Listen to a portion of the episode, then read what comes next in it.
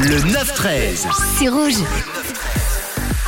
Et on fait une petite pause là, on vous laisse respirer, on vous laisse réfléchir au taler à vos propositions et entre temps justement on va décrypter une expression, une expression de la langue française. Vous avez peut-être déjà tous réussi quelque chose d'exceptionnel, un résultat que vous attendiez euh, pour le permis ou bien les, les résultats des examens ou même bien d'autres trucs.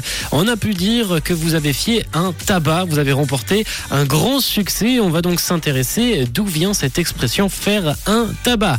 Tout d'abord, cette expression est entrée dans le langage courant avec son sens actuel à partir de 1970, mais son origine est bien plus ancienne. En effet, au 19e siècle, un coup de tabac était euh, existant et c'était une tempête soudaine et violente. C'était donc une expression euh, tournée euh, plus du côté météo. Ce tabac viendrait de la forme occitane, tabassa ou tabasta, qui signifiait faire du bruit, mais aussi cogner. Ce sens que l'on retrouve justement aujourd'hui aujourd'hui dans le verbe tabasser.